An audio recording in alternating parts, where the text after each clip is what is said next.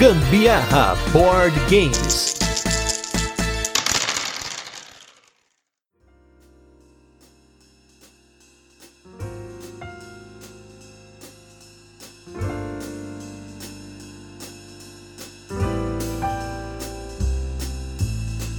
Fala galera, beleza? Tá começando mais um Gambiarra Board Games. Aqui é Gustavo Lopes e hoje nós estamos com mais um Tendado em Casa. Hoje falando dos hypes de Essen 2020. Esse cast, na verdade, ele foi uma live que eu gravei com o Sandro, o William e o Diego do Boards and Burgers lá no canal oficial brasileiro da Spiel Digital. Então, queria convidar aqui o Sandro, o William e o Diego para falar comigo um pouquinho desses hypes de Essen, né? Tudo bem, pessoal? Fala pessoal! Estamos aqui novamente com vocês e hoje para discutir um assunto muito interessante aqui, que é aquele assunto que todo mundo quer saber. Quais são os jogos mais hypados desta feira? E estamos aqui, pessoal, estamos junto com vocês hoje para mais aquela passadinha, né, de dados, informações e tal. E aí, pessoal, beleza? Vamos tentar passar para vocês aí os nossos principais hypes, é, os top 3 de cada um de nós, eventualmente, né? Fala pessoal, tudo bem? William Boit aqui. Vamos falar hoje dos grandes hypes do momento aí. Agora vamos começar então, acho que o próprio Gustavo pode começar isso aí, né, dando as honras aí pro nosso sensacional host. E realmente, Gustavo, fala aí qual que é o teu, a gente não vai falar esse top 3, então, ou seja, estão todos em ordem igual uhum. de importância, não é porque, porque a gente falar por último que vai ser o melhor, nada. Pegou três, cada um pegou três, o que, que mais chamou atenção nós na feira, né? Depois, se quiser falar algum critério que você utilizou e tal, vocês podem falar também, né? Porque às vezes cada um adotou um critério diferente, jogos que já foram lançados, talvez, né? Mas que estão sendo, digamos, relançados na feira, porque aquela oportunidade de negócios que tem, então as editoras jogam como se fosse um lançamento, mas já, tem, já tá rolando em alguns mercados, enfim. A gente vai comentar uhum. justamente com isso, mas é aqueles jogos que chamaram nossa atenção que quase certo que vamos comprar, né? Aquele jogo que eu, eu vou comprar esses meus três, certeza. Amei os três. Vai lá, Gustavo, então manda ver.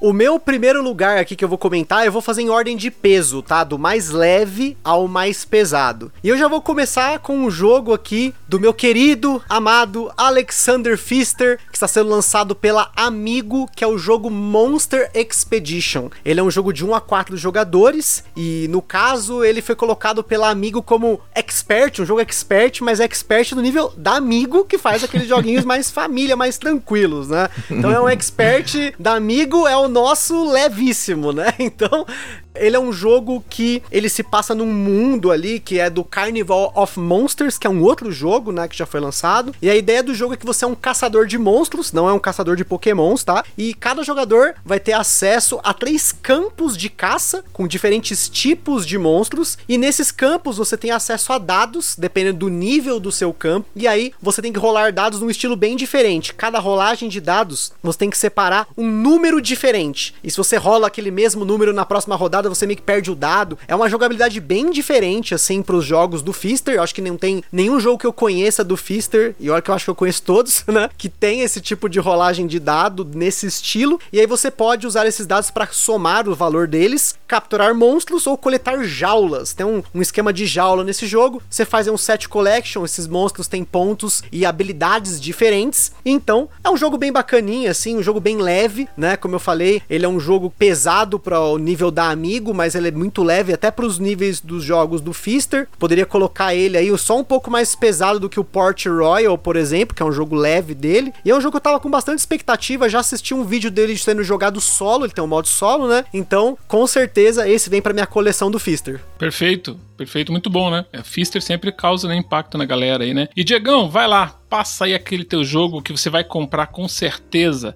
não vai deixar aquele negócio ali na economia, entendeu? Aquela mão fechada. Você vai comprar o jogo, qual é o jogo que você vai comprar de S em 2020? O primeiro jogo que eu vou falar aqui, Ruins of Arnak. Cada jogador nesse jogo aí é um jogo da CGE, então uma, uma editora já consagrada aí no mercado. O ano passado, eles vieram com Sanctum, que eu comprei deles lá em S diretamente. Se eu fosse para S esse ano, se tivesse S e eu fosse, eu compraria com certeza esses jogos. Eu gosto muito dos jogos da, da CGE. O casal de designers é um casal aí de, de designers novato que tá fazendo esse jogo, tá? Tal de Elwen e Min. Ah, não conheço, então eles estão fazendo o primeiro jogo deles, tá? É um jogo de exploração, cada jogador vai controlar uma equipe de arqueologistas explorando ruínas de uma ilha e que viveu uma civilização antiga, no caso, Arnak. Então, os jogadores vão representar aí esses arqueologistas que vão chegar nessa ilha e vão tentar explorar. É um jogo de exploração. As mecânicas principais do jogo são deck building e alocação de trabalhadores. Então ele meio que mistura aí a questão do domínio. Cada jogador vai comprar cinco cartas na sua rodada e vai utilizar da melhor forma possível e de diversas formas possíveis essas cartas, né? Você vai poder utilizar essas cartas para ganhar dinheiro, para ganhar bússola, são os símbolos ali do jogo, né? Ou, né, você vai usar essas cartas para que você faça os seus arqueologistas andarem nessa ilha para fazer essas explorações, né? Vão ter diversos locais ali de alocação dos trabalhadores, você vai baixar a carta, o seu explorador vai em determinado local antes que o outro jogador, então é aquela questão, né, dos jogos de alocação que eu cheguei antes nesse local, então você não usa esse local até a próxima rodada. O jogo se passa em cinco rodadas, é um jogo de um a quatro jogadores, também tem um modo solo, tá? Incluso. Um jogo médio, né? Eu acredito ele seja médio para leve, tendendo a leve. Então ele é um Dominion com worker placement, né? Com alocação de, de trabalhadores. Então eu acredito que essa aí, né? Com esse uso é, é, uso das cartas de diversas formas, eu achei um, uma coisa bem interessante e estou de olho já há algum tempo nesse jogo e aí como ele saiu em Essen, com certeza eu daria uma chance para ele.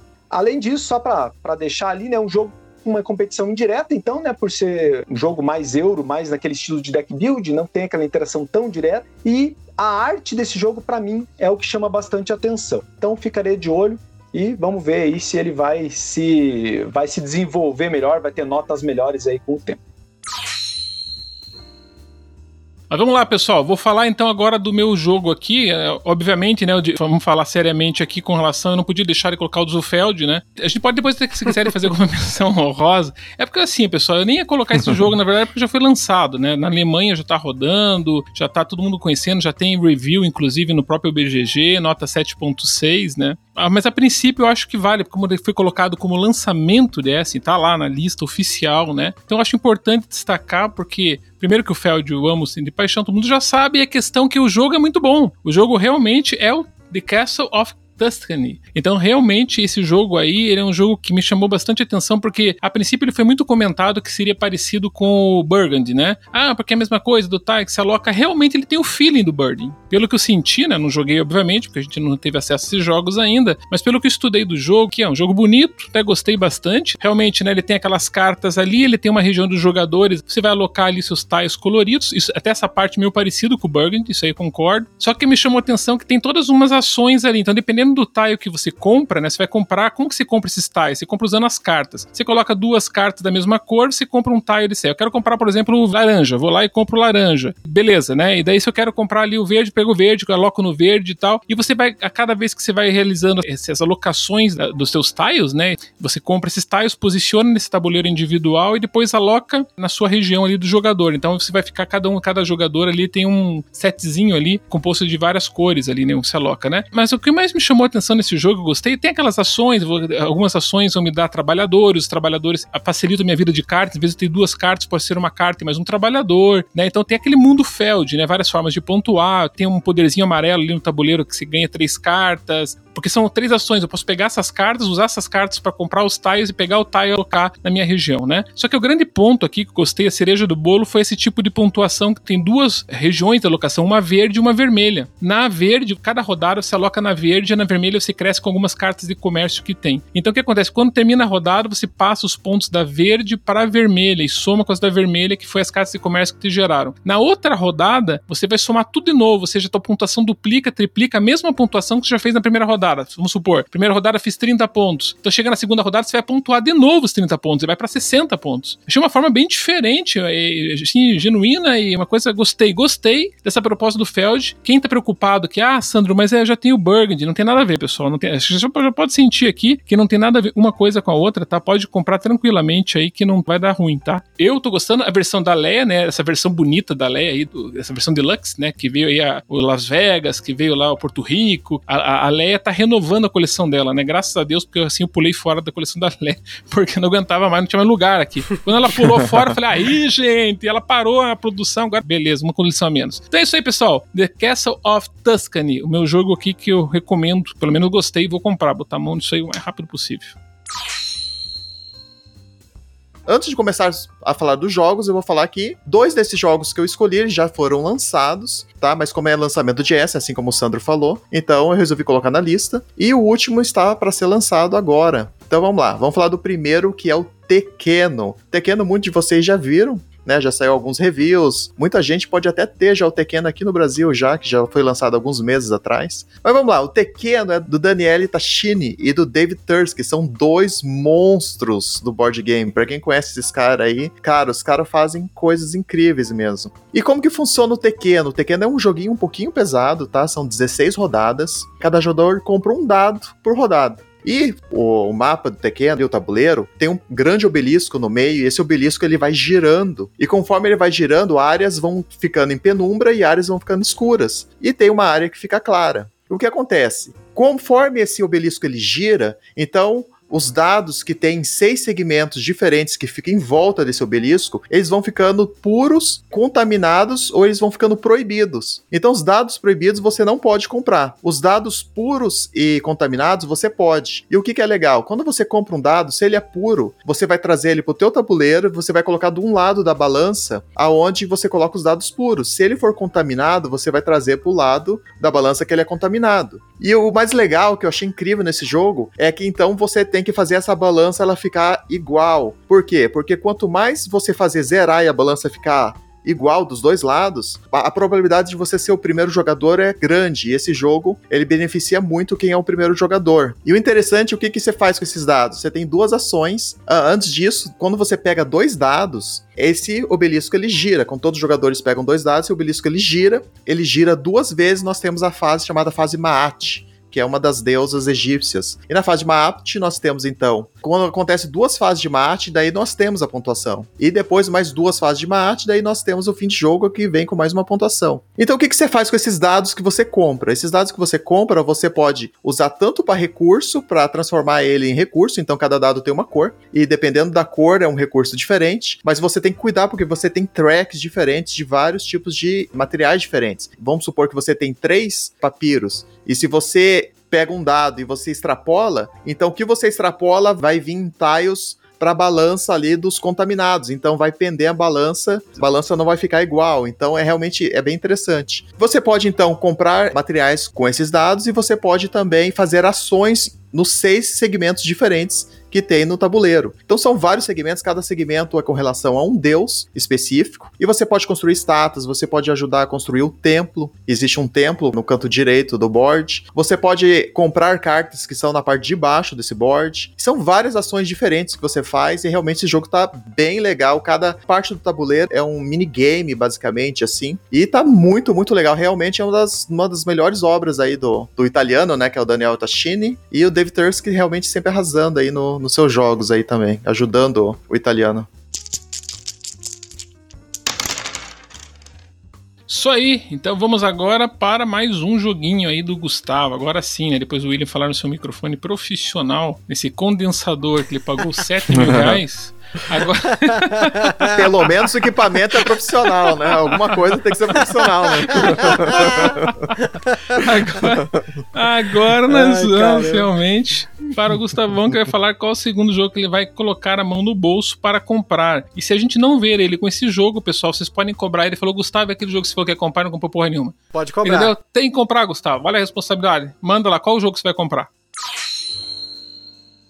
O segundo jogo que eu vou comprar, com certeza, porque é jogo para minha coleção. É mais um lançamento do Alexander Pfister para esse ano, para essa feira de Essen, que é o jogo Cloud Age. Ele é um jogo que ele é o designer, porém ele tem um, co-designer no jogo, que é o Arno Stuyvender, se eu não errei o nome dele em alemão. Um jogo de 1 a 4 jogadores, que ele tá de leve para médio. Segundo o Pfister, ele é mais leve que os jogos dele como Mombasa ou Great Western Trail, mas ele é mais pesado do que o Isle of Sky e o Broom Service. Então ele ficou no meio termo aí. E ele é um jogo com uma temática distópica, né? Nós estamos falando de um mundo aí que foi devastado por uma sociedade secreta chamada Cloud, que eles destruíram grande parte das reservas de óleo, né? Das plataformas de produção de óleo e também as florestas. Então é um mundo totalmente árido no qual você vai viajar com o seu dirigível para coletar recursos, melhorar esse dirigível e fazer a sua maquininha de pontos lá. Ele é um jogo que ele tem uma mistura de engine building, deck building e gerenciamento de recursos, que são três mecânicas que o Fister já usou em outros jogos dele. Então é bem comum, né? Como a gente sempre fala do Fister no podcast, ele reutiliza algumas mecânicas, ele reimplementa, né, de uma forma diferente. E nesse jogo, provavelmente alguma coisa tipo Maracaibo, né? O Maracaibo é um jogo que fez, né, esse reaproveitamento de algumas mecânicas. E também uma outra questão que ele vai reaproveitar é o esquema de campanha. Quem jogou Maracaibo sabe que no Maracaibo você tem uma campanha. Nós aqui do Gambiarra estamos jogando a campanha inteira, né? A gente quer tentar jogar a campanha inteira antes de falar do jogo no podcast. Então o Cloud Age, quando vier, vai ser a mesma coisa. Então, você tem um jogo que você tem capítulos, né? No caso do Cloud Age, e vai ter uma forma de fazer um save rápido, né? Então vamos ver como é que vai ser isso daí. E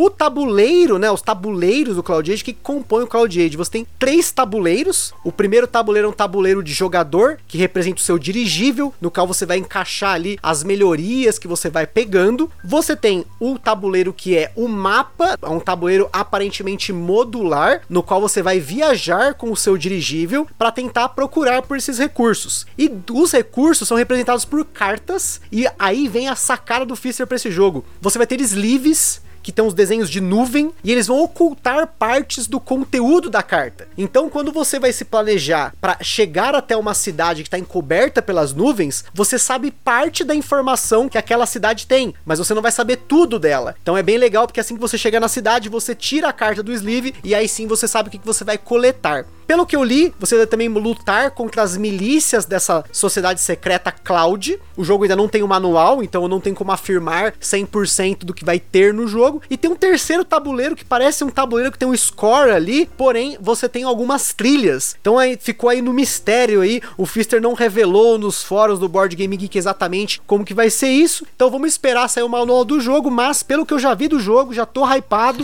é certeza que vem pra coleção. Tô vendo que o Gustavo tá paga-pau do Fister. Impressionante, Gustavo. Você começou a ficar tipo, tipo eu, assim, pagando muito pau, desnecessário, entendeu? Pô, aquela coisa cansativa até. que nem eu aqui, ó. Puta, entre pro grupo dos designers. Vamos lá, vamos lá. Agora vai lá, Diegão. Então aproveita aí essa onda Fister aí, manda o teu, manda o teu.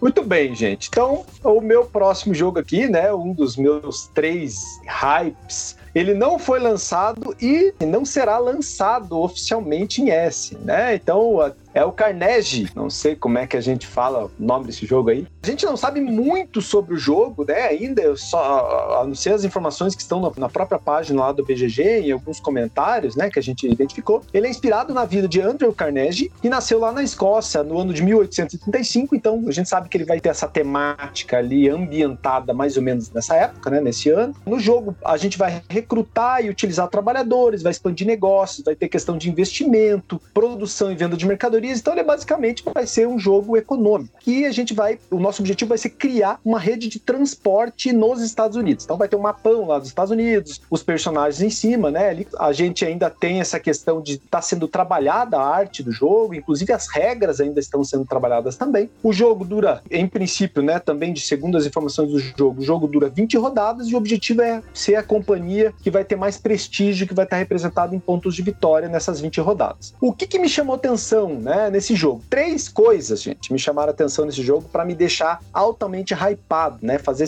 com que esse jogo tenha um hype muito alto para mim. O primeiro é o designer do jogo. Tá? O designer dele é, é, o Xavier Georges, lá, né? O Javier Georges, sei lá como é que fala. Mas o cara é nada mais, nada menos o produtor, né? O designer de jogos como Troar, que está no meu top 10, Carson City, jogaço animal. Black Angel, que esse eu ainda não joguei, mas eu sei que ele é mais semelhante aí ao Troar. O Gincópolis e o Tornê. Gente, só jogaço oh. na lista desse Xavier aí, tá? Então esse jogo, só por ser dele, eu já compraria de olhos fechados. É, então, além disso, o artista é o Ian O'Toole. É, o queridinho da galera aí. É, eu acho que o cara tem uma arte realmente boa, né? Ele faz uns traços simples, assim, mas funcionais nos jogos que eu tenho dele aí, parte dele, então gosto bastante também. E a terceira editora, né, gente? A Quinity. A gente sabe que a Quinity ela produz jogos retail com componentes de luxo, edições aí praticamente KS de jogos. Eu só tenho um jogo da Quinity aqui comigo, mas olha, a qualidade é espetacular, sensacional mesmo. Então, é, juntando essas três coisas, gente, assim, né, fica difícil a gente não hypar esse jogo. Vai ter modo solo, uma duração de 90 minutos, segundo também a página do BGG, então uma duração média legal aí para o jogo. Construção de rotas como mecânica principal, alta interação e baixo downtime. Ele vai ter uma mecânica que eu particularmente gosto bastante, apesar de já ter sido bastante explorada, que é aquela mecânica de você fazer uma ação e todos os demais jogadores poderem seguir fazer essa mesma ação com um poderzinho menor. Já viu isso em Porto Rico, já vimos isso em Rising Sun, ela já fez bastante sucesso aí, mas eu gosto muito dessa mecânica e se ela for bem utilizada, que eu imagino que vai ser por esse designer aí, a gente está diante de um jogaço aí pela frente. Vamos lá, vamos lá. Aproveitando que eu falei que o primeiro jogo era baseado ali com o pano de fundo do, do Império ali dos egípcios, né? O segundo aqui vamos falar então do Império Inca. É um jogo aí com um nome bem comprido, é o nome do jogo.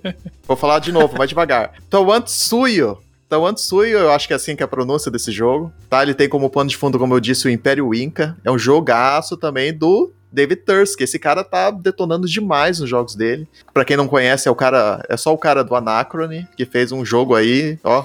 Perfeito, perfeito.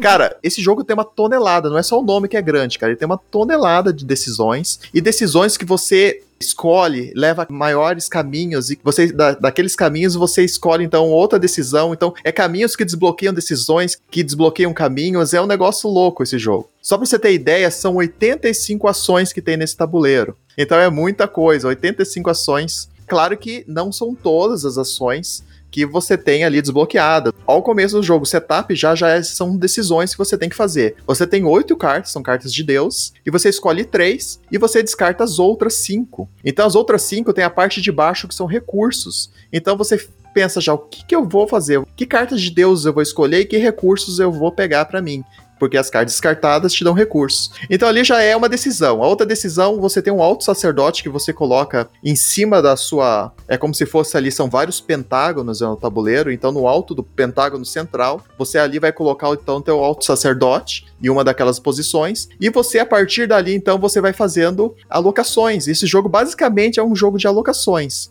Mas parece bem simples, né? Você sempre aloca um peãozinho na tua vez. Só que são cinco peões de cores diferentes. Então são 85 ações diferentes, são cinco peões de cores diferentes, cada um com habilidades especiais, diferenciadas. E você, ou você coloca o seu peãozinho e na borda onde seu alto sacerdote está, ou você coloca em outra borda. Só que se você colocar em outra borda, você vai ter que pagar por isso. Então são decisões super difíceis. Outra coisa interessante, quando você coloca então aquele peãozinho, você logicamente vai ter que baixar uma carta, a carta tem que bater com um símbolo, do símbolo de um deus, então você vai lá e aloca o teu peão ali. Alocando o teu peão ali, você vai destravar tarefas, que são ações. São trincas de tarefas, de ações. Você normalmente vai fazer uma ação. Se o teu peão for um peão forte, você vai fazer mais uma. E se tiver outros trabalhadores, outros peões nas vizinhanças tua, então você vai desencadeando, vai fazendo uma ação em cadeia, vai fazendo mais e mais ações. Você pode chegar hipoteticamente a 13, se não me engano, são 13 ações você pode fazer em uma locação.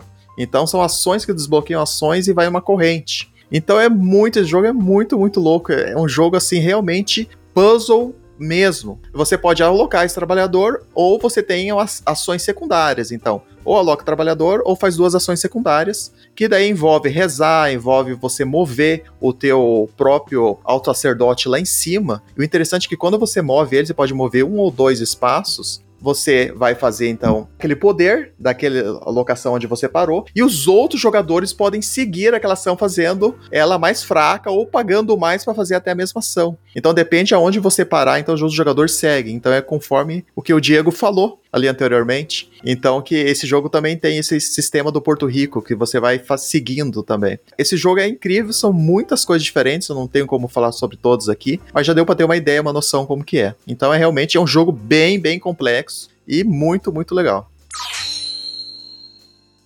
Então vamos lá, pessoal, vamos lá. Então vou tentar aqui ser suncindo desse jogo aqui, que é um jogo, inclusive, que eu não vi muito hype tá fora das listas, geralmente. Encontrei só numa lista de um youtuber internacional que, na verdade, me chamou a atenção porque eu vi assim, falei, nossa, que jogo realmente bonito. Esse jogo se chama Kitara. Esse jogo aqui é o nosso Kitarinha. A arte me chamou bastante atenção, tá? Eu vi ali e falei, poxa, cara, bonito nessa, nessa guerra ali que parece que tá acontecendo. E eu não gosto de jogo conflitivo, então fui um pouquinho atrás, porque falei, será que agora eles acertaram a mão e fizeram um jogo conflitivo do meu gosto? E eles acertaram, pessoal. Inacreditável. Um jogo que você não vai precisar ter nem dados e nem cartas, tipo Kemet, por exemplo, para ficar guerreando. É um jogo assim, ó, brain burn total. É xadrezão. Infelizmente, esse jogo não tem nada quase de imagem, tá? As imagens que encontrei foram bem ruizinhas. E aqui o que acontece? É que o tabuleiro até parece meio feião, né? Mas na verdade, ele tem a, a, a mecânica me chamou mais atenção.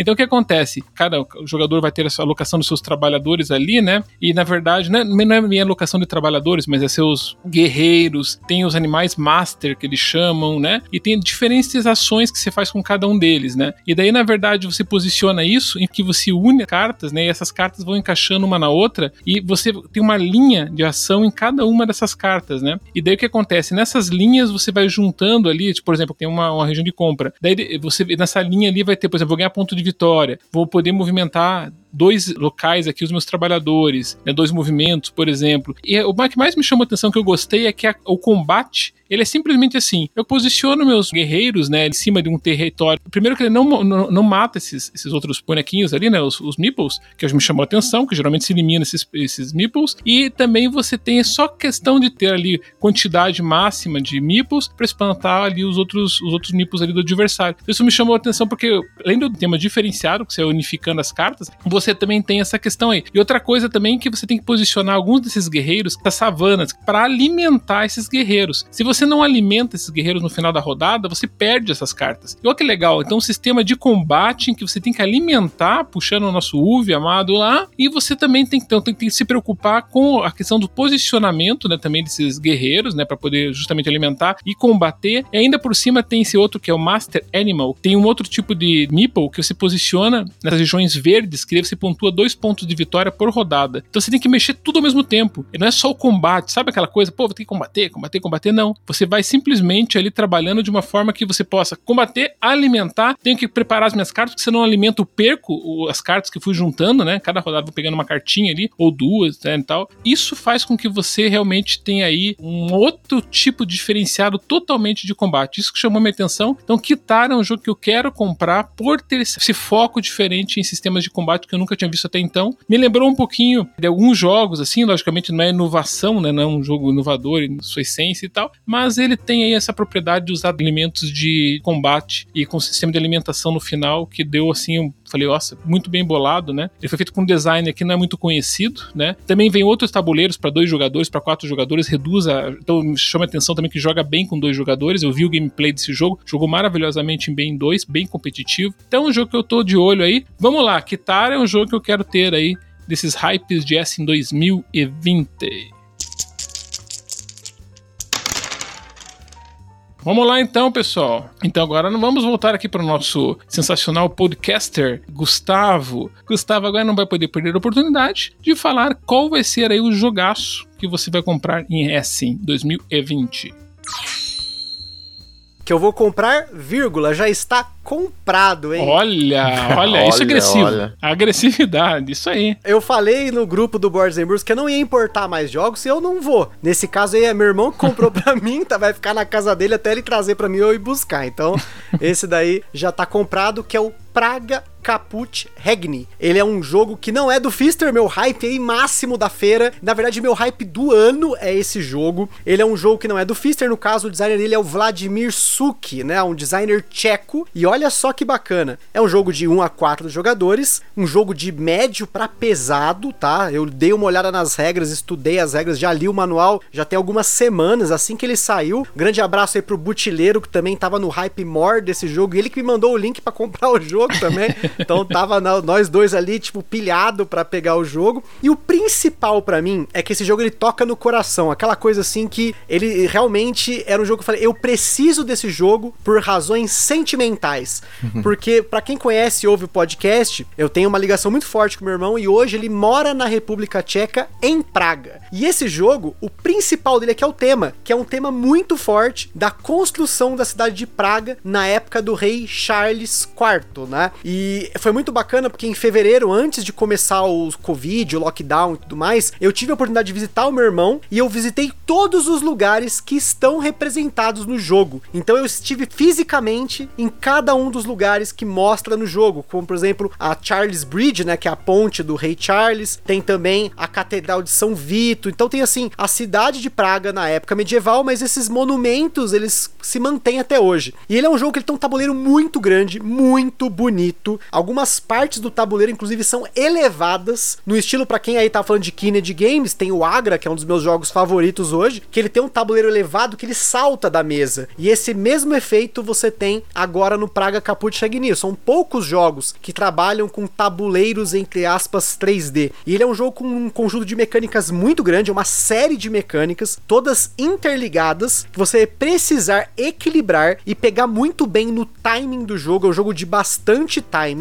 para você construir os projetos da cidade. Você pode construir as diversas áreas na cidade e você vai usando ações que é um, dentro de um guindaste. Esse guindaste de ações ele é um mecanismo que rotaciona no tabuleiro e as ações elas vão trocando de lugar e elas vão tendo custos diferentes ao longo das rodadas. E além disso tem um cubinho também nesse guindaste, que esse cubinho ele representa as rodadas do jogo de acordo com o número de jogadores. Se eu não tô falando nenhuma groselha aí, né? Então ele é um jogo com bastante mecânicas, bastante variação de setup. Ele é um mega quebra-cabeça do jeito que eu adoro, com colocação de peças. Meu, é um jogo assim bem robusto. O manual inclusive do jogo, ele já está disponível lá no Board Game Geek. Eu recomendo inclusive que você baixe esse manual, dê uma lida nas regras e principalmente na última página, porque esse jogo tem um contexto histórico muito forte e eu achei maravilhoso que o designer e a editora fizeram questão de contextualizar colocando fotos e explicações de cada lugar que aparece no jogo e são fotos atuais, então é muito bacana porque no meu caso aí, quando eu olhei o manual, eu tive aquela nostalgia da época antes dessa quarentena toda, dessa pandemia toda. Então é um jogo que me tocou muito. Então assim que saiu a pré-venda, eu comprei o jogo, eu não vi preço, eu não vi nada. Claro, né? Eu não vou mandar ele pro Brasil por conta de frete, né? Mas provavelmente eu deva visitar meu irmão ou alguém venha visitar a gente aqui. Então a gente faz essa troca aí. Mas eu queria ter certeza que eu ia pegar esse jogo assim que ele saiu, por uma questão de honra, assim. Eu precisava desse jogo. Então, Praga Caput Regni é a minha escolha more, meu hype more de Essen e do ano. Esse cara aí, cara, o Vladimir Suki aí, cara, eu tenho alguns jogos eu gostei dele, alguns jogos eu achei meia boca, sabe? Ainda tô, ele tá me devendo alguma uhum. coisa, mas o jogo que eu mais gostei dele até agora foi aquele de naviozinho dele lá que tem um rondel, não sei se sabe qual que é. Shipyards. Isso, cara, esse jogo eu achei sensacional dele. Muito, muito, muito bom. E esse eu tenho esperança também, cara. Era, era pra estar no meu top 3 também, cara. Você me furtou esse jogo aí, já que você gostava tanto. Aqui, na verdade, é o top 12. É o top 12, né? Top é, 13. Exato. Todos né? os jogos aí tá, tá no nosso top. O melhor de tudo é você falar do top e já tá comprado, né? Putz, daí é confortável, né? Porque você não tem que correr atrás e tal. Então, poxa. Exato. O cara conseguiu na República Tcheca e tal, né? Ilhas Caimã, tá valendo tudo, né? Vai lá, Diego. Manda então o teu último jogo que você vai comprar em assim. Então, meu jogo, tá? Ele é um euro, mas ele é um euro é um pouco diferente aí do que a gente tá acostumado.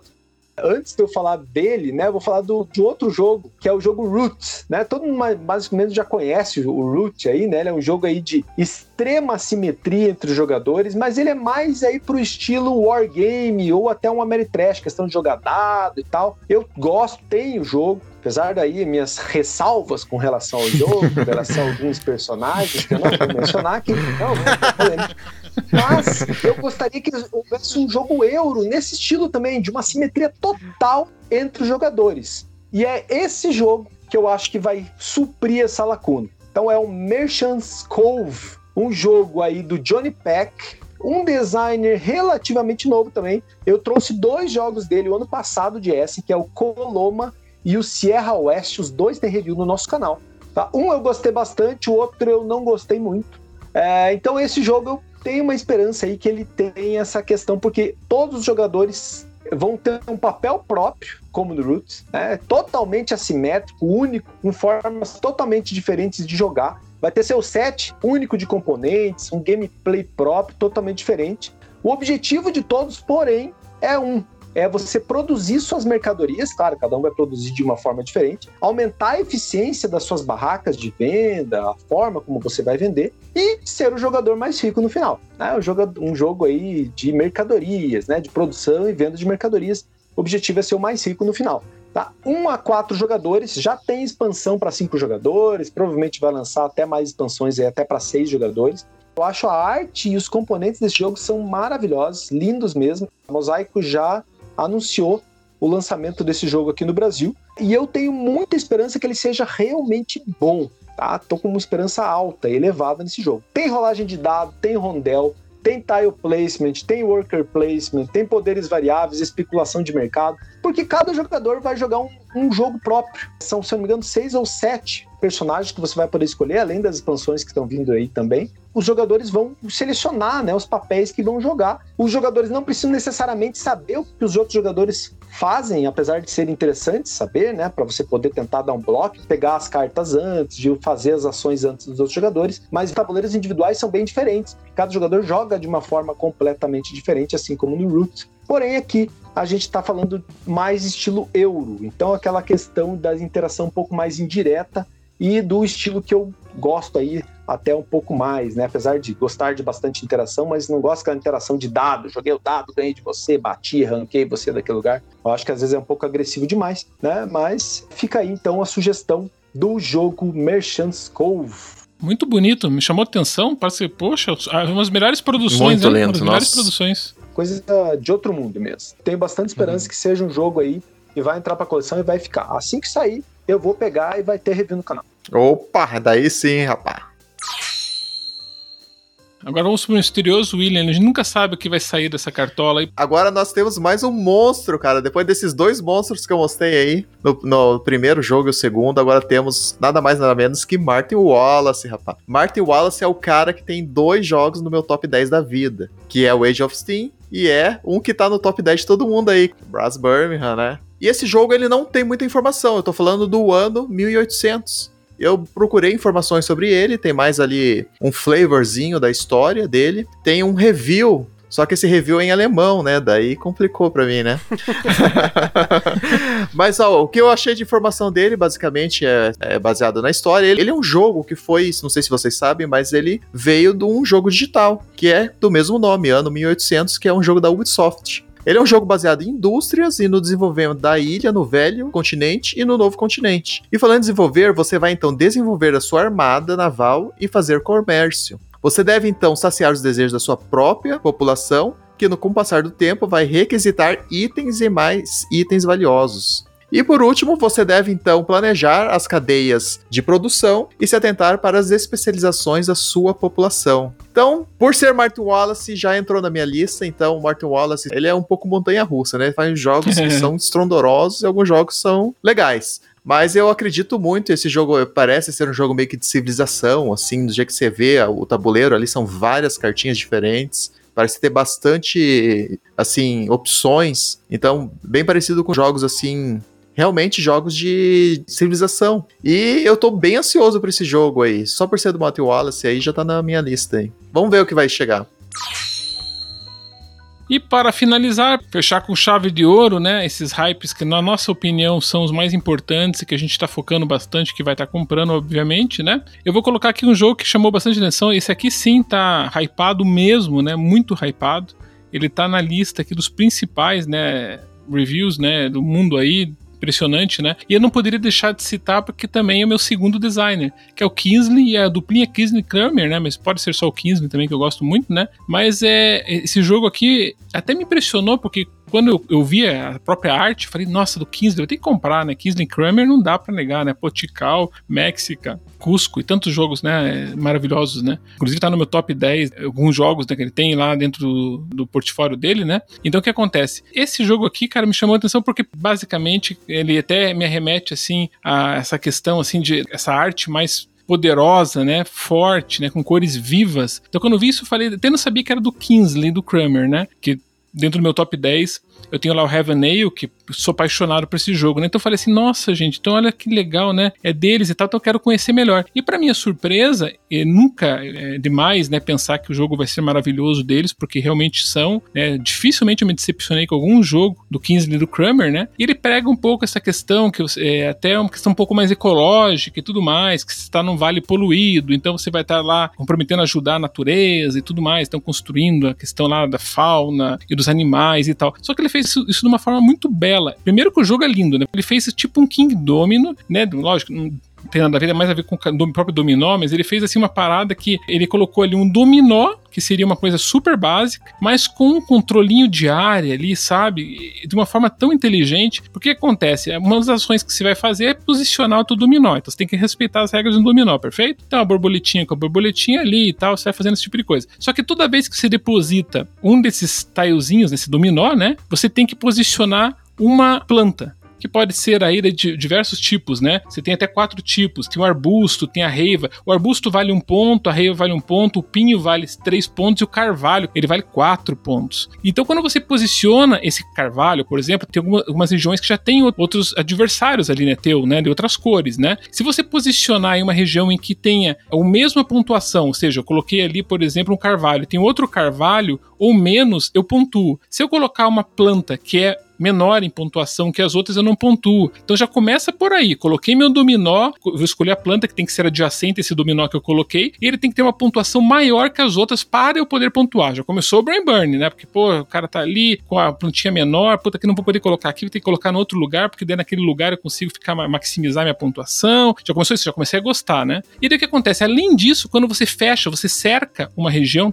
daí sim acontece mais uma pontuação. Então, é mais um efeito aqui que você vai ter que pensar. Você vai ter que verificar ali a pontuação de cada um, justamente utilizando, né, essa numeração que eu falei aí de pontuação, né, Carvalho 4, Pinho 3, Helva 1 e tal. E se acontecer coincidência de pontuação, fechou aquela região, então você começa a pontuar da seguinte forma: você vai pegar todos os jogadores, vai fazer a pontuação. Se acontecer empate, eles basicamente não existem mesmo jogador colocando uma porcariazinha qualquer lá, colocou um arbusto que vale um, ele vai pontuar e ele não vai pontuar um ponto pelo arbusto. Você pontua o que tá naquela região. E daí você leva todos os pontos sozinho. Então é muito interessante porque você tem muitas coisas para pensar. Além dele ser lindo, tem todo esse apelo visual, né? Essa questão do dominó que também atrai muitas pessoas. Tem essa questão de dois tipos de pontuação muito interessantes. Por controle de área, quando você fecha, que você tem que ter maximizar a pontuação e tomar cuidado para não empatar, porque se empatou com alguém em pontuação, né, mesmo que sejam plantas diferentes, né, quando você soma tudo lá deu 3, o outro deu 3 também, acabou para você, entendeu? Vai pontuar o que tá fora ali, né? Então é interessante que você pode pontuar com menos pontos, com mais pontos. Eu achei assim o jogo era aquela pegada que não imaginava que seria diferente do Kramer do Kingsland, né, que ele sempre tem essa propriedade de fazer. E também no final, tem mais coisinhas, eu não vou explicar aqui para não ficar longo, mas tem as clouds, que são as nuvenzinhas, daí com as nuvenzinhas você pode fazer poderes diferentes, você pode trazer as plantas de novo novo que você plantou, né? Que você pegou no teu tabuleiro e você plantou lá. Então você pode trazer as plantas de novo. Por exemplo, deu ruim lá numa região lá. Então eu trago de novo para mim. Se eu gastar um determinado de, é, número de clouds, eu consigo fazer outras ações que também podem maximizar minhas jogadas, né? Posso é, reverter alguns processos que eu fiz mal e tal. Então eu achei bem bacana é, a forma como que eles colocaram isso, tá? E os clouds eles ficam espalhados ali no tabuleiro, então também tem que pensar nisso. Pô, quero pegar aquele cloud, tem que fazer meu próximo região ali para pegar isso e tal. Então tem bastante coisa pensando naquele joguinho de regras de 10 minutos que você explica e tem aquela densidade do azul, né, mais ou menos que do sagrada. Ele me lembra muito para essa pegada assim mais puzzle, que você tem que colocar lá e pensar bastante, né? O porta nigra, né, que tem essa questão da, da posicionamento ali das torres e tal, que você tem que estar sempre pensando, ah, vou maximizar aqui essa pontuação, não, vou na outra, não, aqui é melhor.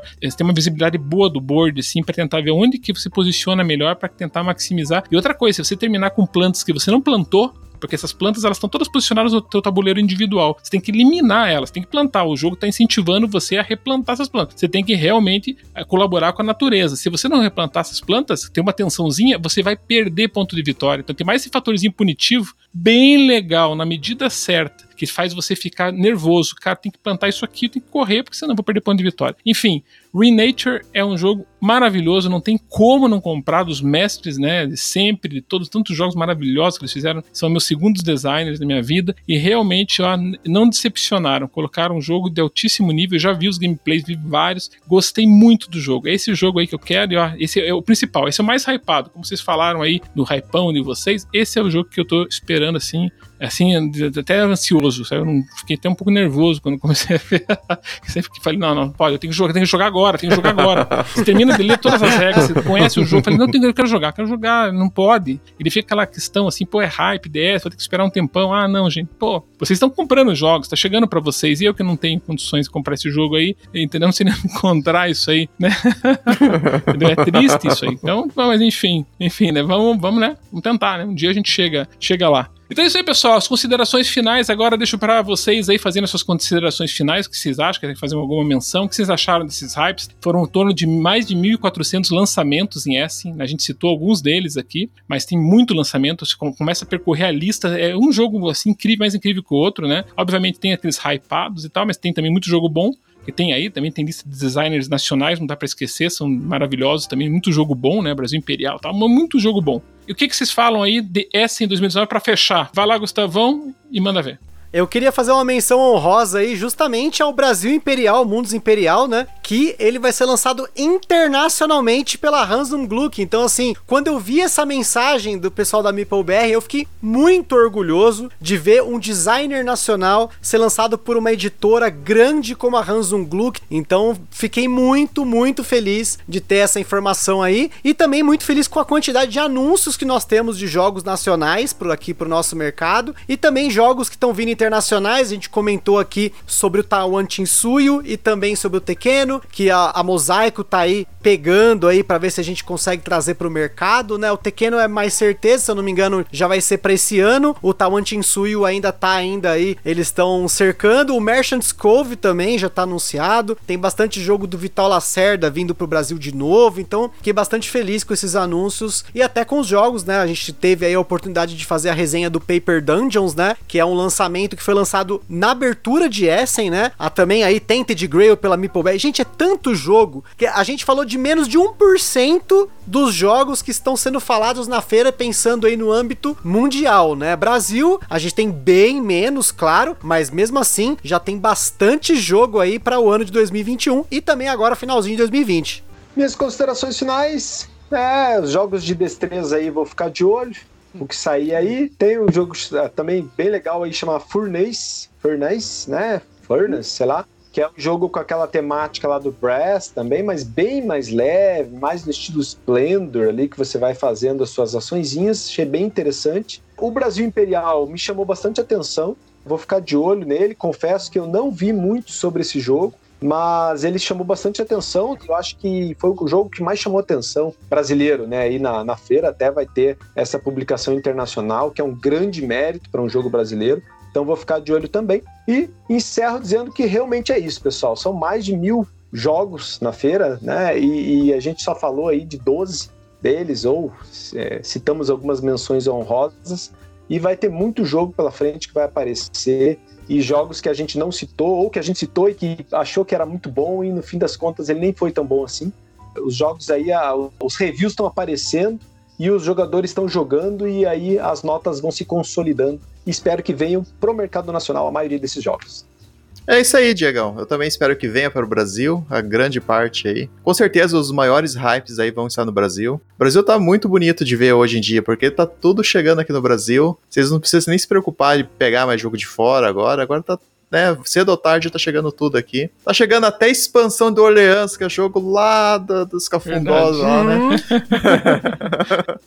Até a expansão do Orleans tá vindo, ó. Se tá vindo a expansão do Orleans, vem tudo, vem tudo pra cá. Tem alguns jogos também, dimensões honrosas, por exemplo, o Invasores de Sitia, que é um jogo que é como se fosse aí um remake do Invasores do Mar do Norte, que eu tô bem empolgado com esse jogo. Um jogo também aí, vamos colocar que tá sendo hype de Essen, que a gente. Não é um jogo que agrada muito a nós quatro aqui, penso eu. Mas é o Pandemic, o Pandemic Zero aí, que é um prequel do uhum. Pandemic. É um jogo que tá sendo muito, muito badalado lá fora. O pessoal tá, tá gerando muita expectativa. Mas no mais, assim, são como todos falaram aqui, são muitos jogos. E eu peço, pessoal, porque espero que vocês tenham gostado aí desse top aí de essa em 2020. Peço para quem não conhece o Boards and Burgers que entre aí no nosso canal e curta e compartilhe lá pra gente e estejam aí seguindo que a gente tem muitos vídeos legais aí, muitos lançamentos de Essen que nós falamos hoje aí, logo logo já vai ter review no canal, já vai ter regras, aí o nosso canal é uma loucura lá.